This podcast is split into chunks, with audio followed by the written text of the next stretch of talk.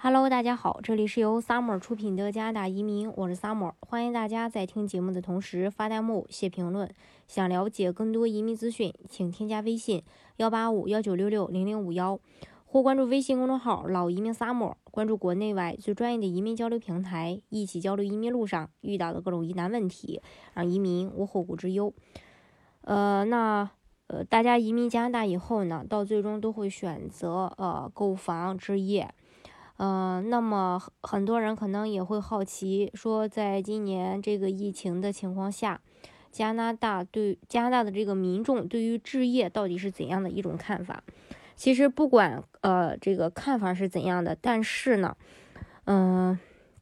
正是因为今年的疫情，促使很多无房族、无房的人在未来一年想去买房子。呃，加拿大的专业按揭协会最新的民意调查发现，面对疫情，希望置业的无房族较疫情前增加了将近两倍。呃，这次在九月下旬到十月上旬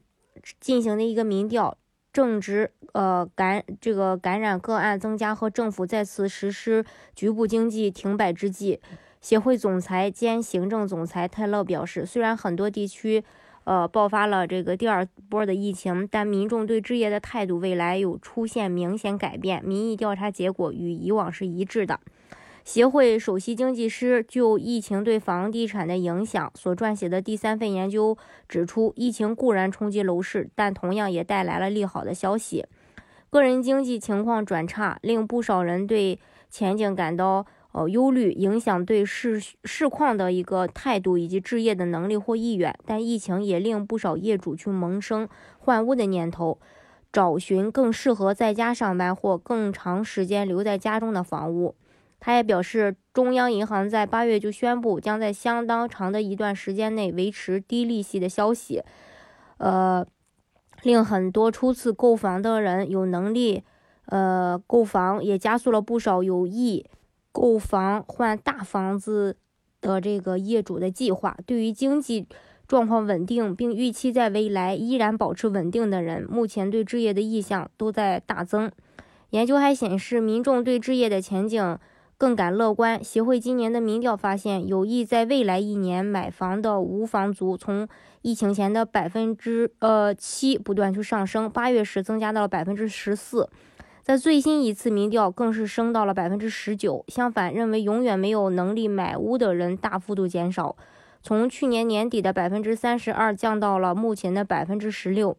报告还指出，百分之九十的业主对所购买的房屋感到很满意，只有不足百分之三的人心生悔意，也有大约百分之八的业主认为当初应该买另一种屋型的物业。尚需缴付房屋贷款的业主有百分之二十三的人表示，呃，还贷遇到有一些压力，有百分之四更承认很困难。这些结果与以往的呃民调相若。另外，CRBC 经济学家本杰明·塔尔在其最新报告中研究了在当前经济衰退背景下加拿大房地产市场的惊人实力。尽管国内 GDP 比经济衰退前的水平低百分之四点七，就业市场仍因健康危机而疲软，但加纳的住宅物业销售在九月份比去年同期增长了百分之三十。至于平均价格的话，他们的增长令人眼花缭乱，同比增长百分之二十。另外，CRBC 报告中的主要观察结果。呃，是这样说的：销售于新上市的比例目前处于十五年的高点，仅仅比二零零二年创纪录的水平低了几个刻度。本杰明·塔尔还表示，低抵押贷款利率在一定程度上解释了房地产市场的实力，但资格标准仍高于二零零八年上一次经济衰退期间的资格呃标准。因此，仅仅借贷成本低就无法解释当前的。房地产水平活动，相反，正是衰退对就业的不对称后果，解释了住房市场的不懈需求。也就是说，在疫情中，服务业受到健康危机的打击最为严重。到目前为止，失去的工作中，将近百分之八十都是服务业中的低薪职位，但这些人原本也不具备购房能力。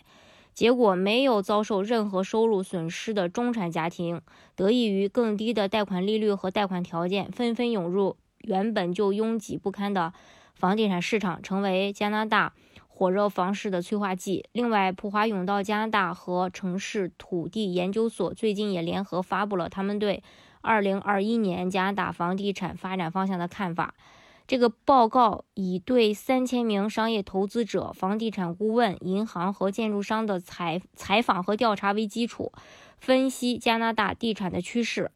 他们认为，一旦远程工作习惯化、常态化，人们必将从人口稠密和昂贵的城市迁移到附近更负担得起的社区，那么城市化进程可能会停滞。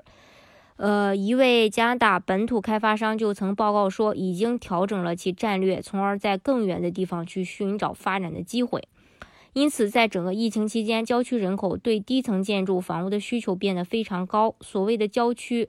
仅仅呃，也就是说，呃，紧邻一线城市的郊区地块。所以整体看来呀，这个呃，人们对于房产的需求并没有因为疫情呃受到一个太大的影响。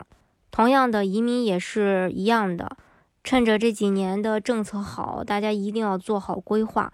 呃，千万不要错过这个好的时机。好，今天的节目呢，就给大家分享到这里。如果大家想具体的了解加拿大的移民政策的话，欢迎大家添加我的微信幺八五幺九六六零零五幺，或关注微信公众号“老移民 summer”，关注国内外最专业的移民交流平台，一起交流移民路上遇到的各种疑难问题，让移民无后顾之忧。